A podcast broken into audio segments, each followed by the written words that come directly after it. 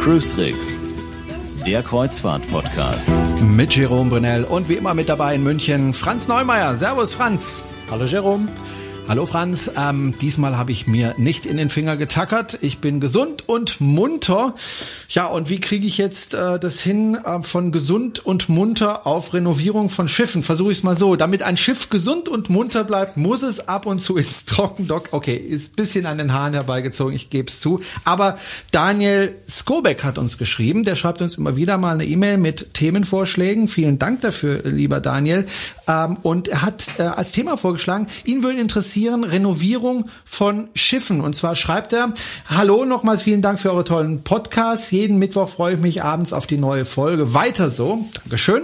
Und er schreibt, ich habe nochmals einen Themenvorschlag für den Podcast, den ihr vielleicht in einer der nächsten Folgen einmal aufgreifen könnt. Thema Kreuzfahrtschiffe im Trockendock. Was wird dabei alles gemacht? Renoviert, investiert, modernisiert etc. Wie lange dauert der Aufenthalt? Wie häufig kommt ein Schiff ins Trockendock? Was kostet das die Reederei etc.? Bitte antworte Franz. Nein, nicht auf alles auf einmal. Wir fangen mal von vorne an. Also, ein Schiff wird neu gebaut, fährt dann zur See. Wie lange dauert es eigentlich, bis es dann zum ersten Mal wieder ins Trockendock muss? Also in der Regel natürlich fünf Jahre. Äh, wenn, wenn irgendwas Schlimmeres passiert, ein Antrieb kaputt geht oder sowas, muss es früher dahin. Aber spätestens eigentlich nach fünf Jahren, weil nach fünf Jahren die Klassifizierung erneuert werden muss. Also das, was beim Auto der TÜV ist, ist beim Schiff die Klassifizierung durch eine Klassifizierungsgesellschaft, in Deutschland zum Beispiel der germanische Lloyd, der das Schiff ja, letztendlich technisch überprüft, schaut, ob alles in Ordnung ist. Äh, das Schiff muss tatsächlich aus dem Wasser, muss ins Trockendock, damit man eben auch äh, von unten mal drauf gucken kann, dass man auch den Antrieb kontrollieren kann. Und das geschieht in der Regel alle fünf Jahre. Das heißt, diese fünf Jahresfrist ist immer das, wo die Schiffe immer müssen. Und dann nutzt man die Gelegenheit, wenn das Schiff ohnehin ins Trocken muss, dazu, dass man dann eben auch Renovierungsarbeiten, Umbauarbeiten macht, soweit die Reederei das eben machen will oder soweit es nötig ist. Das heißt, die ersten fünf Jahre geht es tatsächlich überhaupt nicht ins Trockendock? Nein, also wenn es nicht, wenn es nicht unbedingt sein muss. Wie gesagt, ab und zu, äh, gerade bei Pottantrieben gibt es immer wieder mal Schäden, die dann äh, nicht äh, im Wasser behoben werden können. Da muss man das Schiff vielleicht mal kurzzeitig ins Trockendock heben, um eine Schraube auszutauschen, irgendwelche Elektronik äh, auszutauschen, irgendwas äh, zu korrigieren. Äh, aber ansonsten kommt das Schiff wirklich fünf Jahre lang nicht aus dem Wasser. Warum auch? Ich frage dich das deswegen, weil wenn ich ein Auto kaufe, äh, muss es ja auch nach zwei, drei Jahren zum ersten Mal zum TÜV und zwischendurch muss es ja dann doch mal Luftfilter gewechselt werden oder eine Kerze oder was auch immer. Äh, aber ein Schiff tatsächlich fünf Jahre im Wasser und fünf Jahre läuft es durch. Wobei es wird ja ständig irgendwas repariert an Bord. Ne? Ja, das ist natürlich selbstverständlich. Also das dasselbe, was du in deinem Auto auch tust. Äh, ein Schiff hat natürlich unglaubliche äh, Korrosion ständig im Salzwasser, in der Salzluft. Ähm, ich, ich denke, jeder, der auf einem Kreuzfahrtschiff schon mal war, hat das gesehen, dass die Crew eigentlich permanent am Arbeiten ist. Da wird irgendwo abgeflext, neu lackiert, ständig geputzt, abgewaschen natürlich. Jeder sieht schon bei ganz neuen Schiffen, äh, ja, so diese, diese Rostfahnen am, am Bug runterlaufen, gerade bei der Ankerkette, die einfach rostet. All das passiert selbstverständlich auf einem Schiff und es wird ständig gearbeitet, renoviert es wird auch, werden auch in, in, den Kabinen oder in den Teppiche auf den Gängen, wenn da ein Schaden ist, wenn irgendwo eine Macke in der Wand, äh, in die Wand reingeschlagen wurde von irgendwas, das wird ja ohnehin ständig renoviert. Es geht also bei der Trockendock-Geschichte wirklich nur um die ganz großen äh, entscheidenden Dinge, die man eben nicht tun kann, wenn das Schiff während äh, während der während der Kreuzfahrt irgendwo unterwegs ist. Nach fünf Jahren hast du gesagt, kommt es zum ersten Mal ins Trockendock und dann ist ja eigentlich auch die Zeit, kann ich mir vorstellen, wo man Dinge korrigieren kann, wo man festgestellt hat, naja, das funktioniert nicht ganz so, wie wir uns das vorgestellt haben. Das Restaurant ist zum Beispiel vielleicht nicht ganz ausgelastet, weil es vielleicht von der Lage irgendwie nicht gut liegt oder ähnliches. Kommt sowas auch vor? Jein, ja, jein. Also in der Extremität eher nicht. Also dass man sagt, ich muss jetzt die Größe des Restaurants korrigieren und größer oder kleiner machen und sowas. Das haben die Reedereien ganz gut im Griff. Das weiß man eigentlich im Voraus, wie groß ein Restaurant sein muss angesichts der Passagierzahl, die man an Bord hat. Aber es gibt natürlich schon kleine Konzeptänderungen, die man vielleicht auch macht, wobei man dafür auch nicht zwingend das Trockendock braucht. Also wenn ich sage, ich habe, weiß ich nicht, fünf Spezialitätenrestaurants an Bord, ähm, nehmen wir Beispiel äh, Oasis of the Seas, die hatten ganz am Anfang ein, ein Seafood-Restaurant, das Seafood Check an Bord dachten sie, sei eine gute Idee, hat eine Weile auch funktioniert, aber irgendwann haben sie gemerkt, die Passagiere nehmen das doch nicht so an, wie das vielleicht, äh, wie, wie sie sich das vielleicht gedacht und gewünscht haben. Dann entscheidet man sich vielleicht auch mal einfach das Konzept von so einem Restaurant zu ändern. Jetzt ist äh, allerdings in dem Fall tatsächlich im Trockendock gemacht worden, äh, der Umbau, wobei das ja, hätte man vielleicht zur Not auch im Fahrerinnenbetrieb machen können, die, die Umdekoration und die Küche ein bisschen ändern. Ist jetzt ein Mexikaner drin. Also da kann man natürlich schon ein bisschen was ändern und je nachdem kann man das tatsächlich auch während des laufenden Fahrbetriebs äh, machen, wenn der Aufwand, wenn der Umstand nicht zu groß ist und wenn halt natürlich auch die Passagiere nicht zu sehr belästigt werden. Ansonsten, wenn ich größere Umbauarbeiten machen muss, ist es sinnvoll, das im Trockenblock zu machen. Dann kann ich ja mit Kränen vielleicht auch neue Ausrüstung äh, an Bord heben oder solche Dinge, was dann doch während der Fahrt beziehungsweise während äh, einem Hafenaufenthalt auf einer regulären Kreuzfahrt auch ein bisschen schwierig ist. Wenn das Schiff ins Trockendock muss, spätestens nach fünf Jahren, wo geht es da eigentlich hin? Da gibt's ja sicher die verschiedenen Alternativen. Ich weiß, in Hamburg gibt's ein Trockendock, wo man sowas machen kann. Da sind ja immer wieder Schiffe äh, zu Besuch sozusagen. Wo können die Schiffe denn tatsächlich ins Trockendock? Da gibt's eigentlich relativ viele Möglichkeiten, abhängig natürlich von der Größe Größe des Schiffs. Also es gibt natürlich schon die, die ganz großen Schiffe, Oasis of the Seas, Allure of the Seas, für die gibt's äh, nur sehr, sehr, sehr begrenzt äh, Möglichkeiten. Also soweit ich weiß, äh, gibt's genau zwei, beziehungsweise theoretisch noch in der Werft in Turku, aber dort müsste man wieder unter der Storebeltbrücke durch. Das will, glaube ich, niemand so weit nach Finnland hochfahren. Aber wie gesagt, die äh, Oasis of the Seas war jetzt in Rotterdam. Die Allure nächstes Jahr äh, wird voraussichtlich in, in, in Cadiz äh, bei Navantia in die Werft gehen. Das sind meines Wissens die einzigen zwei zwei äh, Werften in der halbwegs erreichbaren äh, Nähe für die Schiffe, wo die tatsächlich mit der Größe reinkommen. Die Allure musste mal für Antriebsprobleme tatsächlich ins Trockendock. Das wurde in Freeport äh, auf den Bermudas, glaube ich, gemacht. Dort konnte das Schiff aber tatsächlich, das Dock ist nicht groß genug für dieses Schiff. Die ist dann mit einer ganz abenteuerlichen Konstruktion teilweise aus dem Wasser gehoben worden, um, um diesen, diese Probleme an dem Pottantrieb zu beheben.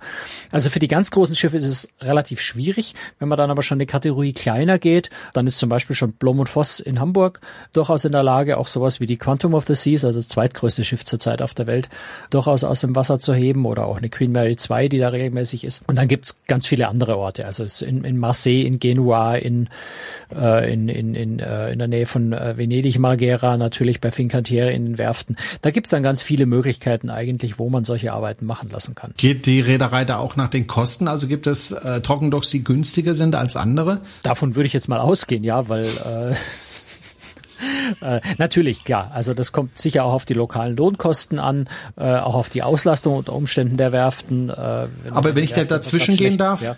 äh, wundert es mich, dass zum Beispiel äh, Blom und Voss in Hamburg überleben kann, weil ich denke mal, die Lohnkosten in Deutschland sind jetzt nicht so wahnsinnig niedrig. Ich gehe einfach davon aus, dass das, da kann ich wirklich spekulieren, aber das hat natürlich sehr viel damit zu tun, welche jeweiligen Fähigkeiten die Werften haben, wo sie Spezialisten haben, wo sie sich genau auskennen. Äh, und es ist sehr oft einfach auch eine Verfügbarkeitsfrage, denn Trockendocks sind jetzt nicht, äh, es gibt zwar einige, aber es ist jetzt nicht so, dass ich nur mit dem Finger schnippen muss und sofort irgendwo ein Trockendock für mich frei ist, wenn ich ein Problem habe, äh, sondern wenn ich also tatsächlich auf die Schnelle irgendwo hin muss, muss ich schon auch mal Glück haben, dass einfach ein Slot frei ist für mich. Ein Aufenthalt im Trockendock ist sehr teuer. Das heißt, zum einen werden die Werften sehen, äh, dass sie das auslasten und zum anderen schauen die Reedereien natürlich auch, dass sie langfristig planen, damit sie unter Umständen eben auch durch so eine langfristige Planung halbwegs günstigere Preise bekommen. Also das ist sicher auch einfach so ein Angebot- und Nachfragespiel, was da stattfindet. Und äh, ja, wie gesagt, Lohnkosten spielen sicher eine Rolle, äh, Spezialistentum spielt eine Rolle und vielleicht auch einfach noch Routenüberlegungen. Also ich sag mal, wenn ich ein Schiff jetzt regelmäßig in der Karibik fahren habe, dann fahre ich nicht freiwillig nach Europa, selbst wenn es dort vielleicht ein bisschen billiger ist, sondern dann gehe ich halt dann eher nach, nach Freeport oder in eine andere Werft, die eher in der Nähe dort ist. Ähm, wenn ich das Schiff in Europa habe, äh, werde ich versuchen, es hier unter irgendwo in die Werft zu kriegen und vielleicht nicht aus dem Mittelmeer nach Hamburg zu Blom und Voss fahren und andersrum, wenn das Schiff ohnehin ständig im Nordland fährt, dann werde ich vielleicht nicht äh, den langen Weg ins Mittelmeer äh, zu Fincantieri machen, um das Schiff dort ins Trockendock zu bringen. Ich denke, all diese Überlegungen Überlegungen spielen da eine Rolle und am Ende tatsächlich halt vor allem auch Verfügbarkeit. Wo kriege ich überhaupt einen Platz in der Werft. Was ja ganz interessant ist, äh, was glaube ich auch viele nicht wissen, wenn das Schiff dann tatsächlich im Trockendock ist, da arbeiten jetzt nicht nur Leute, äh, die vom Trockendock aus äh, sozusagen angestellt sind, also von der Firma, sondern auch die Leute, die auf dem Schiff eigentlich arbeiten. Das heißt, der Koch hilft dann plötzlich mit, die Teppichböden rauszureißen oder die Leute aus der Unterhaltung schleppen Tische hin und her. Also da packt wirklich jeder an. Da packt jeder an, wobei man natürlich im, im Großen und Ganzen schon davon ausgehen kann, dass das einfach Spezialfirmen für die jeweiligen Aufgaben sind, wobei jetzt das Rausreißen eines Teppichs, da brauche ich nicht unbedingt eine Spezialfirma. Aber grundsätzlich kann man davon ausgehen, dass jetzt auch die wenigsten Leute, die an Bord sind, wirklich direkt bei der Werft, bei dem Trockendock angestellt sind, sondern das sind alles äh, Subunternehmer eben von Spezialfirmen, eben eine Teppichfirma, eine Trockenbaufirma, eine Klimaanlagenspezialist, eine Elektrikspezialfirma, ähm, eine, eine weiß ich nicht, Swimmingpool-Spezialisten, also all das, was man eben an Leuten braucht, die sich richtig gut mit dem einzelnen Thema auskennen. Und das sind also unter Umständen hunderte von verschiedenen Firmen gleichzeitig an Bord am Arbeiten. Ähm, das sind in der Regel weit über 1000 Leute, die auf dem Schiff dann sind und arbeiten. 15, 1600, 2000 Leute, die gleichzeitig da arbeiten an mehreren hundert verschiedenen Projekten, die gleichzeitig laufen. Also das ist gerade auch logistisch eine, eine gewaltige Geschichte. Und wie gesagt, die Schiffsbesatzung selber muss auch ran. Die arbeitet in der Regel damit, ja. Also schon allein deswegen, weil es wenig Sinn machen würde, ähm, die komplette Crew für zwei Wochen in Urlaub zu schicken. Man wird die Crew weiter beschäftigen und insofern wird man dann auch sehen, dass sie genug zu arbeiten haben in der Zeit, wenn man sie schon bezahlt. Wie lange bleibt denn das Schiff normalerweise so im Schnitt äh, im Trockendock, wenn es äh, so in diese fünf Jahresinspektion äh, sozusagen geht? Also nachdem die Reedereien das ja in der Regel mit, mit äh, Renovierungen auch verbinden, äh, ist es immer irgendwo zwischen ein und zwei Wochen. Also wenn, wenn wenig zu machen ist, dann ist es eher eine Woche äh, und wenn größere Renovierungsarbeiten sind, dann wird es in zwei Wochen gemacht längere Werftaufenthalte sind eher selten, wobei man jetzt dann natürlich auch sagen muss, äh, wenn, wenn man jetzt zum Beispiel, was man vor kurzem hat, die MSC Harmonia, die in der Mitte auseinandergeschnitten und verlängert wurde, das dauert dann natürlich ein gutes Stück länger. Die war in dem Fall elf Wochen in der Werft. Kann auch mal sein, dass ein Schiff noch viel länger äh, in der Werft ist. Gerade so, wenn, wenn, äh, kleinere, ältere Schiffe in Griechenland in die Werft gehen, da gehen die Arbeiten dann vielleicht etwas langsamer vonstatten. Man lässt sich da mehr Zeit. Offensichtlich haben die Werften dort auch mehr, mehr Muße oder mehr Kapazität sind nicht so teuer, so dass man Schiff da einfach auch mal drei Monate in der Werft liegen lassen kann und eben langsam arbeiten kann. Also das variiert, aber so das Typische ist irgendwo ein bis zwei Wochen. Da wären wir bei den Kosten. Ähm, ich kann mir vorstellen, das ist richtig, richtig teuer, ein Schiff äh, im Trockendock zu haben. Einerseits das Trockendock zu besetzen und dann hast du es ja auch gerade gesagt, da kommen viele Spezialfirmen. Spezialfirmen sind meistens ziemlich teuer. Äh, was kostet das denn so ungefähr pro Tag, äh, wenn die Reederei das Schiff da im Trockendock lässt? Also ganz ehrlich bin ich, da bin ich völlig überfragt, was jetzt die reinen Trockendock Kosten, das Docking dort kostet. Das, was ich habe, sind, sind Zahlen von, von Gesamtkosten für Trockendockaufenthalte. Also die Splendor of the Seas zum Beispiel, die habe ich mir 2011, wie die in Cadiz bei Navantia im Trockendock war, äh, ist die zwei Wochen lang äh, renoviert worden. Ähm, da ist also ziemlich viel an Bord gemacht worden. Also wirklich eine komplette Renovierung. Also alle Teppiche ausgetauscht, in den Kabinen sehr viel gemacht worden, äh, neue Restaurants eingebaut worden, solche Dinge. Äh, das hat insgesamt 50 Millionen Dollar gekostet. Wenn man jetzt die MSC Ammonia anschaut, die ja in, in elf Wochen auseinandergeschnitten, verlängert, zusammengefügt wurde, da auch sonst noch einiges renoviert wurde, auch das hat etwa ähm, 50 Millionen äh, Euro in dem Fall gekostet. Oder vielleicht noch ein aktuelles Beispiel, was erst noch geplant ist. Wir haben diese Woche gerade gehört, dass äh, Oceania äh, sich ein neues Schiff gekauft hat, nämlich die äh, Ocean Princess, also die im Moment bei Princess Cruises noch fährt, geht 2016 an Oceania, wird dort Sirena dann heißen. Immerhin 82 Millionen Dollar kostet das Schiff dann noch. Und auch das Schiff soll dann für nochmal 40 Millionen Dollar renoviert werden. Also das ist so eine Hausnummer irgendwo 30 bis 50 Millionen Dollar, wenn es eine richtig große Renovierung ist, äh, muss man da schon veranschlagen. Also irgendwo so 10 bis 20 Prozent äh, der Originalkaufpreise der Schiffe wenn man sie neu baut, unter Umständen sogar noch ein bisschen mehr, wird bei so einer großen Renovierung da schon mal reingebaut. Du hast ja vorhin gesagt, das erste Mal geht das Schiff auf jeden Fall ins Trockendock nach fünf Jahren. Wie ist dann nach der Intervall? Bleibt es dann bei diesen fünf Jahren? Oder? Bleibt bei dem Fünfjahreszyklus in der Regel, ja. Gut. Und ähm, wie lange kann so ein Schiff denn für eine Reederei fahren? Also ohne, dass man jetzt wirklich große Umbauten macht. Was ist so im Schnitt das Schiffsalter in, in den Reedereien? Sagen die nach, nach zehn Jahren, so, jetzt äh, ist genug mit dem Schiff oder nach 20 Jahren? Wie, wie ist das? Das im Moment? Das ist eigentlich sehr, sehr unterschiedlich. Das überrascht mich immer wieder, dass es sehr darauf ankommt, was das für Schiff ist, wie man, wie vielleicht auch zukunftsträchtig man beim Bau, bei der Planung des Schiffs tatsächlich vorausgedacht hat. Also wo es zum Beispiel sehr auffällt, ist gerade bei dem äh, Schiff, was wir angesprochen haben, eben was äh, Oceania kauft, äh, die Ocean Princess, die ist 1999 gebaut, ist also 15 Jahre alt. Ähm, das ist schon ein relativ gesetztes Alter für ein Kreuzfahrtschiff. Die Schiffe sind aber damals bei Renaissance Großes äh, die die sogenannte R-Klasse, ganz berühmte Schiffsklasse, weil weil fast alle von der, alle diese Schiffe heutzutage noch fahren und zwar durchaus bei bei Luxusreedereien. Zum Beispiel die äh, die Columbus 2, die bei Hapag-Lloyd gefahren ist, war eine von den Schiffen äh, aus der R-Klasse. Also die Ocean Princess, 15 Jahre alt, hat noch einen Kaufpreis von 84 Millionen, was richtig viel Geld ist, wird dann nochmal 40 Millionen rein renoviert. Also das war so ein Schiff, so eine Schiffsklasse, da haben die Schiffsbauer, da hat die Reederei wirklich mit sehr viel Weitsicht ein Schiff gebaut, so dass das auch heute noch eigentlich ein beinahe top aktuelles Schiff ist. Was anderes ist, sind, sind, sind Schiffe, wenn man, wenn man die vor zehn Jahren gebaut hat und vergessen hat, viele Balkone einzubauen, dann müsste man sehr, sehr viel Geld in solche Schiffe äh, investieren, um die tatsächlich jetzt um Balkone zu erweitern, weil Balkone heute einfach absolut gefragt sind. Also es kommt tatsächlich sehr darauf an, wie vorausschauend unter Umständen Schiffe geplant wurden, wie lange die halten.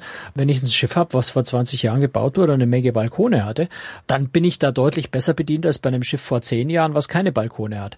Insofern kann man ja schon sagen, irgendwo 15, 20 Jahre ist schon so die Grenze, wo die Schiffe spätestens dann den A-Markt verlassen und irgendwo nicht mehr in die in der, in der Top-Riege der Reedereien fahren, sondern vielleicht ja nach China verkauft wurden oder oder vielleicht mal nach Südamerika, in Südafrika oder sowas fahren, wo man also nicht mehr äh, jetzt den großen Start damit machen kann, die aber durchaus noch äh, dann benutzt werden als Kreuzfahrtschiffe. Aber ich würde mal sagen, ja, so 15, 20 Jahre, bis das Schiff richtig ausgemustert wird. Aber wenn es darum geht, das groß zu renovieren, ist tatsächlich dieser Fünfjahreszyklus schon fast normal. Gerade einfach, ja, Möbel nutzen sich ab. Teppiche schauen einfach spätestens nach fünf Jahren nicht mehr so wirklich ansehnlich aus. Manchmal muss man da schon nach drei Jahren ähm, zumindest die stark benutzten Bereiche irgendwo vielleicht auf den Treppen oder, oder auf Decks, wo besonders viele Leute laufen, ähm, schon mal zwischendrin auch austauschen. Insofern ist fünf Jahre ist so ein Zeitpunkt, wo man sinnvollerweise größere Renovierungen machen sollte, damit nicht auffällt, dass das Schiff ein bisschen abgetakelt ausschaut dann. Aber das sind eher eben die Schönheitsreparaturen. Das ist jetzt nicht, dass ein Schiff nach fünf Jahren technisch Probleme hätte, sondern da geht's wirklich einfach um, um die Optik. Ich musste gerade ein bisschen grinsen. Was wäre der Franz ohne seine Balkonkabine? Das geht ja gar nicht. naja, das bin nicht nur ich, sondern das ist natürlich einfach wirklich die Nachfrage im Markt. Äh, also ich brauche keine. Balkonkabinen werden einfach sehr, sehr stark nachgefragt ist für die Reedereien natürlich auch lukrativ, weil sie einfach mehr Geld bringen als Außen- oder Innenkabinen. Und wenn, wenn man, wenn du dir anschaust, was an modernen, an neuen Schiffen jetzt auf den Markt kommt, was da gebaut wird, ist schon eine sehr, sehr starke Betonung. Die sagen dann alle, wir haben 80 Prozent Balkonkabinen oder, oder 70 Prozent Balkonkabinen, aber unsere Innenkabinen haben jetzt große Videodisplays, damit man, damit man einen virtuellen Balkon da hat. Das ist einfach ganz wichtig. Und Schiffe, die da keine Balkone haben, die haben tendenziell eher einen, einen, schlechten Wiederverkaufswert oder haben einfach Schwierigkeiten. Man versucht, äh, da Balkone anzubauen. Nehmen wir die, die MSC Harmonia, also die Lyrica-Klasse bei, bei MSC, wo man ja jetzt auch einfach äh, außen nochmal bei ganz vielen Außenkabinen außen zusätzliche Balkone angesetzt hat, um einfach auch da mehr Balkonkabinen zu haben. Du hast gesagt, äh, manche Schiffe, bevor sie sozusagen in die B-Klasse absteigen, fahren so 15 bis 20 Jahre. Äh, wundert mich ehrlich gesagt ein kleines bisschen, weil die Schiffe, die sagen wir mal vor 15 Jahren gebaut worden sind, jetzt nicht unbedingt die sparsamsten sind, was den Verbrauch äh, des Schweröls betrifft. Man sagt ja jedes Jahr so zwei, drei Prozent äh, besser. Äh, wenn ich das mit 15 Jahren multipliziere, dann kommt eine ziemlich große Zahl dabei raus, also so 30 Prozent äh, mehr Verbrauch an Sprit. Deswegen wundert es mich, dass das da nicht früher schon gehandelt wird. Oder werden da teilweise auch Maschinen ausgetauscht? Eher selten, weil das natürlich sehr, sehr aufwendig und sehr teuer ist. Also Phoenix zum Beispiel macht das gerade mit der mit der Artania. Da wird äh, die Maschine ausgetauscht. Das Schiff wird auch sehr sehr teuer renoviert. Äh, auch eins von diesen schönen alten Schiffen, die äh, wo sich einfach lohnt, nochmal zu investieren, äh, weil sie auch damals, wie sie gebaut wurden, schon tolle Schiffe waren und das bis heute sind. Ja, die die Schwierigkeit ist so ein bisschen, wenn ich wenn ich natürlich ein großes neues Schiff baue heutzutage, dann kostet mich das 500 Millionen, 600 Millionen Dollar. Die spiele ich ja nicht in den ersten drei Jahren wieder ein. Das heißt, ich muss so ein Schiff schon eine ziemliche Weile Weile fahren, bis ich auch mal die Schulden dafür abbezahlt habe, wenn man das mal so salopp sagen kann. Und wenn ich die dann irgendwo so zwischen acht und zwölf Jahren dauert das, ja, wenn man das so grob rechnet. Es ist ein bisschen schwierig, das zu rechnen bei Schiffsfinanzierung, weil das alles ein bisschen komplizierter ist. Aber man könnte einfach mal so grob sagen, zwischen acht und zwölf Jahre dauert es, bis ein Schiff abgezahlt ist. Wenn ich es dann nach 15 Jahren schon wegschmeißen würde, hätte man jetzt nicht wirklich viel Geld verdient mit so einem Schiff. Das heißt, man versucht die schon äh, noch eine Weile fahren zu lassen.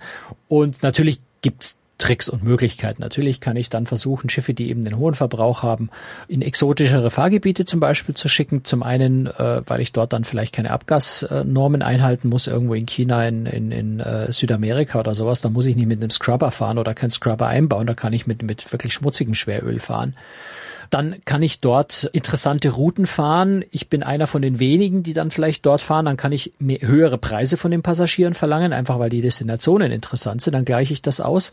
Ich kann natürlich mit den Schiffen auch einfach kürzere Strecken fahren. Ich kann Routen legen, wo ich einfach keine so langen Fahrstrecken habe. Dann fahre ich entsprechend langsamer. Dann fahre ich vielleicht einfach nur noch mit 14 Knoten im Schnitt. Das spart ja auch ganz immens Treibstoff und lasse dann eben auf den Strecken, wo ich längere, längere Strecken fahren muss, lasse ich dann eben die modernen Schiffe fahren, die insgesamt weniger Treibstoff verbrauchen. Also natürlich kann man das mit ein paar Tricks bis zu einem gewissen Grad ausgleichen und die Schiffe einfach noch nutzen, solange es schöne Schiffe sind, äh, die die, die Leute auch gerne fahren. Und natürlich ist es ein Nachteil, wenn ich äh, höhere Treibstoffkosten habe, aber das kann man bis zu einem gewissen Grad ausgleichen. Wobei das ja ältere Schiffe so tendenziell äh, kleinere Schiffe sind als jetzt die neuen Schiffe, ne? Was ja auch manchmal Vorteile bietet für die Passagiere. Ja klar, also die Schiffe sind äh, nicht unbedingt unattraktiv, gerade für Vielfahrer, für äh, Kreuzfahrer, die einfach schon sehr viel gesehen haben, die dann einfach auch interessantere Routen haben wollen, die nicht, äh, ich sage jetzt mal, weiß ich nicht, Livorno, Marseille, äh, Barcelona, äh, Palma di Mallorca, Civitavecchia fahren wollen, sondern die vielleicht mal eine Afrika-Umrundung machen wollen oder die griechische Inseln äh, abfahren wollen, die vielleicht nicht von jedem großen Kreuzfahrtschiff angefahren werden oder die einfach mal so um die Südspitze Südamerikas rumfahren wollen. Also ungewöhnlichere Ziele, wo eher erfahrene Kreuzfahrer hinfahren, denen es dann auch nicht so auf die großen, sensationellen neuen Features der neuen großen Schiffe ankommt, sondern die mehr der Seefahrt wegen äh, solche Strecken fahren. Und ja, die Leute sind dann zum einen bereit, auf älteren Schiffen zu fahren, die jetzt nicht die großen Attraktionen haben, zum anderen sind sie auch bereit, für diese speziellen Destinationen etwas mehr Geld zu bezahlen. Wir haben über Schiffsrenovierungen gesprochen, aber bei den Schiffen wird ja, wenn sie in den Trockendocks sind, oftmals auch zusätzliche Sachen eingebaut. Wir haben schon über Balkone gesprochen. Es gibt äh, einige Schiffe, die ohne Balkon ins Trockendock gefahren sind oder mit wenigen und mit ganz, ganz vielen Balkonen wieder rausgefahren sind. Kaum mehr wiederzuerkennen, die Schiffe dann. Aber es wird manchmal ja noch viel mehr gemacht, zum Beispiel äh, neuen Spielbereich für für Kinder oder ähnliches. Ja klar, also manchmal werden die Schiffe auch richtig, äh, richtig großzügig umgebaut. Zum Teil auch technisch nicht ganz unerheblich verändert. Also gerade bei älteren Schiffen äh, wird oft dann auch äh, am, am Heck ein sogenannter Ducktail angebaut. Die Mein Schiff 2 hat sowas zum Beispiel. Die Mein Schiff 2 hat sowas zum Beispiel. Was unter anderem daran liegt, dass ein Schiff mit der Zeit, das ist so, ein, so, ein, so, eine, so eine allgemeine Regel, ein Schiff wird mit der Zeit immer schwerer. Ne? Äh, man baut hier was dazu, äh, hier so. kommt noch mal eine Theke rein und da fällt einem noch was ist ein. Ist wie bei mir, ne? Ich werde, je älter ich werde, desto schwerer werde ich. Es ist wie zu Hause, wenn man erst mal 10, 20 Jahre in einer Wohnung wohnt, äh, man sammelt immer mehr Zeug an und nicht unähnlich ist es natürlich auch auf einem Schiff. Und irgendwann äh, macht es dann tatsächlich Sinn, einfach äh, diesen Ducktail noch hinten anzusetzen und dem Schiff wieder mehr Stabilität zu verleihen bei dem, zu, äh, bei dem zusätzlichen Gewicht. Also unter anderem deswegen werden diese Ducktails äh, dann hinten angesetzt, die dann schon recht auffällig sind, wenn man damit wieder aus der Werft kommt. Ansonsten ja, werden natürlich Restaurants umgebaut, neu gebaut. Royal Caribbean ist zum Beispiel die, wenn wir wieder auf die Splendor of the Seas zurückkommen, die ich da in, in uh, Cadiz mir angeschaut habe, während sie im Trockendock lag, aus der Viking, Viking Crown Launch, so eine Aussichtslaunch oben, äh, eben ein Teil einfach abgetrennt wurde, um dort ein Spezialitätenrestaurant zusätzlich einzubauen, um auf der einen Seite dann auch ein Stück abzutrennen, wo man noch zwei, drei teure zusätzliche Suiten eingebaut hat, also zusätzliche Kabinen. Äh, all solche Dinge werden natürlich ganz gern gemacht. Häufig auch, um etwas ältere ältere Schiffe der Flotte im Standard auf das anzupassen, was eben moderne, neuere, neu gebaute Schiffe an zusätzlichen Features und Besonderheiten haben. Dass man sagt, gerade im, im Restaurantbereich wird da häufig äh, dran gearbeitet, dass man eben sagt, es wurde auf einer neuen Schiffsgeneration ein neues Restaurant unter Anführungszeichen erfunden oder zumindest bei dieser Restaur äh, Reederei neu eingeführt. Und dann versucht man eben die alten Schiffe entsprechend auch zu aktualisieren, damit die auch diese, dieses Restaurant dann bekommen, weil die Passagiere, die bei der Reederei sehr treu fahren und dann eben auch durch die Schiffe durchwechseln, auch auf den anderen Schiffen eben diese Restaurants erwarten. Äh, insofern versucht man da dann auch die Flotten so ein bisschen anzugleichen. Wie ist das eigentlich äh, mit der Außenhaut von einem Schiff? Da wird dieses Schiff ja, du hast es vorhin gesagt, äh, ständig eingegriffen von Salzwasser. Da äh, gibt's Algen dran, vielleicht sogar Muscheln, die sich da dran kletten, dann äh, dran heften. Wie oft muss das eigentlich gereinigt werden? Wird das auch alle fünf Jahre gemacht, dass also da auch ein neuer Belag auf das Schiff kommt oder wie ist das damit? Soweit es nötig ist, ja. Also das ist natürlich äh, nur im Trockendock machbar. Ähm, heutzutage kann man mit sehr, sehr intelligenten äh, Beschichtungen arbeiten, ähm, die zum einen äh, stromlinienförmiger sind, also weniger Reibungswiderstand äh, bieten, dadurch auch, auch treibstoffsparend tatsächlich fahren, zum anderen aber auch äh, einfach eine Oberflächenstruktur haben oder, oder eine Beschaffenheit haben, dass sich Muscheln und Algen nicht so schnell festsetzen können. Also da ist die Technik deutlich vor, äh, vorangeschritten, sodass das Problem kleiner wird als früher. Aber natürlich, ein, ein, sobald ich einen Schiffsrumpf ins Wasser tauche, fangen die Muscheln, fangen die Algen an, sich da festzusetzen, äh, wo sie nur können. Ähm, und auch das ist natürlich jetzt unter dem Thema Treibstoffverbrauch ein ganz wichtiger Aspekt. Wenn ich da jede Menge Muscheln äh, unten dran hängen habe am Schiff, natürlich gibt es einen äh, wesentlich höheren äh, Strömungswiderstand, als wenn das wunderbar glatt ist. Insofern wird das im Trockendock sehr intensiv gemacht, aber wie gesagt, durch moderne Beschichtung, gerade so, so spezielle Silikonbeschichtungen, ähm, helfen da im Vergleich zu diesen früher sehr, sehr giftigen Beschichtungen teilweise, die den Algenbefall verhindern sollten, äh, ist dieses Silikon. Silikon ist jetzt auch kein, kein, äh, kein, äh, kein Wunder der, der Naturfreundlichkeit, ähm, aber doch deutlich besser als diese alten chemischen Stoffe ähm, und verhindern relativ gut den Muschelbefall. Das heißt also, wenn es ins Trockendock kommt, gibt's dann auf dem Schiff nicht die nächsten zwei Wochen frische Muscheln, frisch vom Rumpf. Eher unwahrscheinlich, ja. Eher unwahrscheinlich.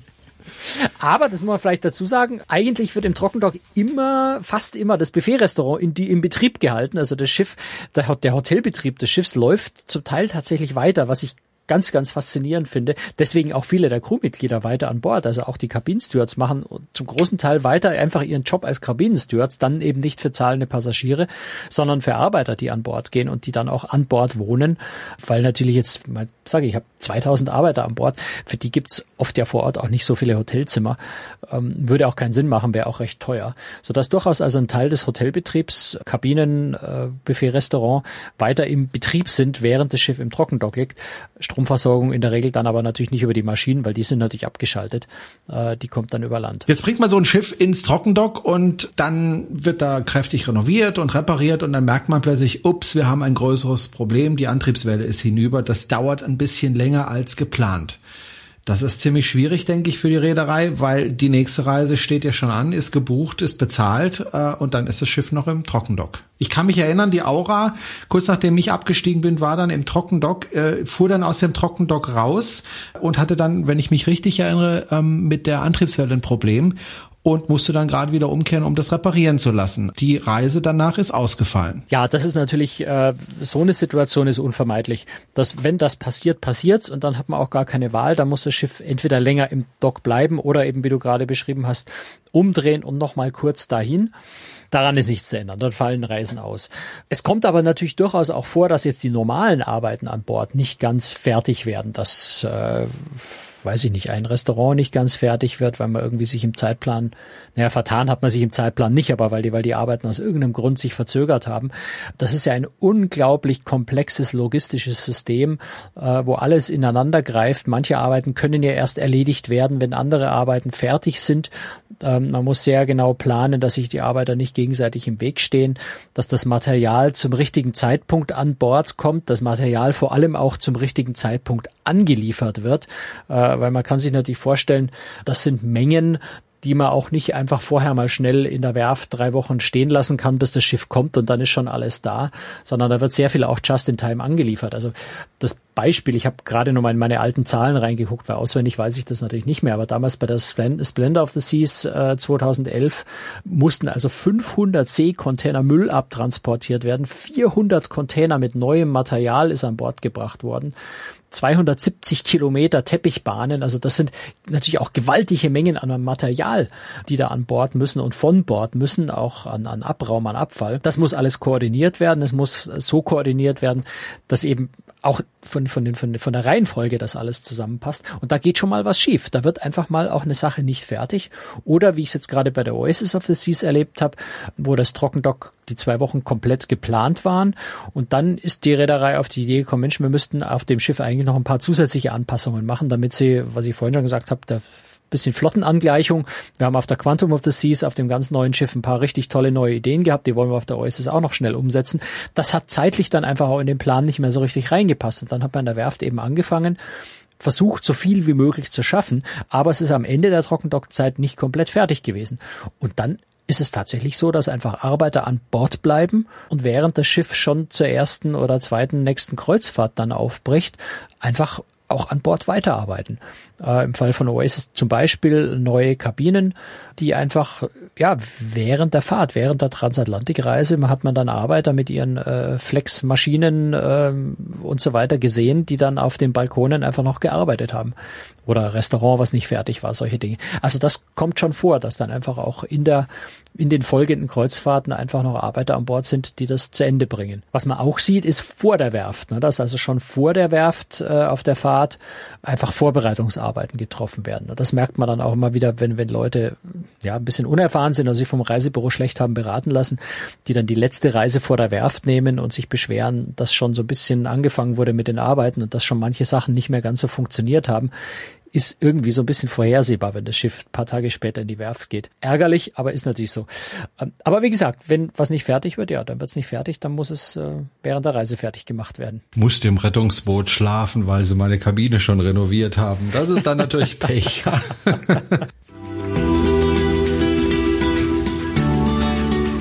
So, nochmal ein herzliches Dankeschön an Daniel Skobek, der uns die Frage für diese Folge geschickt hat, nämlich was passiert eigentlich in der, im Trockendock, in der Werft, was wird da gemacht, renoviert und so weiter. Ich hoffe, wir haben die Fragen alle richtig gut beantworten können. Wenn Sie Fragen haben, Immer her damit. Wenn Sie jemanden kennen, der vielleicht unseren Podcast noch nicht kennt und das ihn vielleicht interessieren könnte, dann empfehlen Sie uns doch bitte weiter. Und wenn Sie ein Konto haben, auf dem äh, ganz, ganz viel Geld liegt, so viel Geld, dass das Konto fast platzt, ja, dann entlasten Sie das Konto doch ein bisschen. Geben Sie uns ein kleines bisschen Geld, dann können wir hier die Kosten äh, bezahlen, die wir mit dem kleinen Podcast hier haben. Der natürlich aber immer kostenlos bleibt, ist und immer bleiben wird für Sie. So, das war's für heute.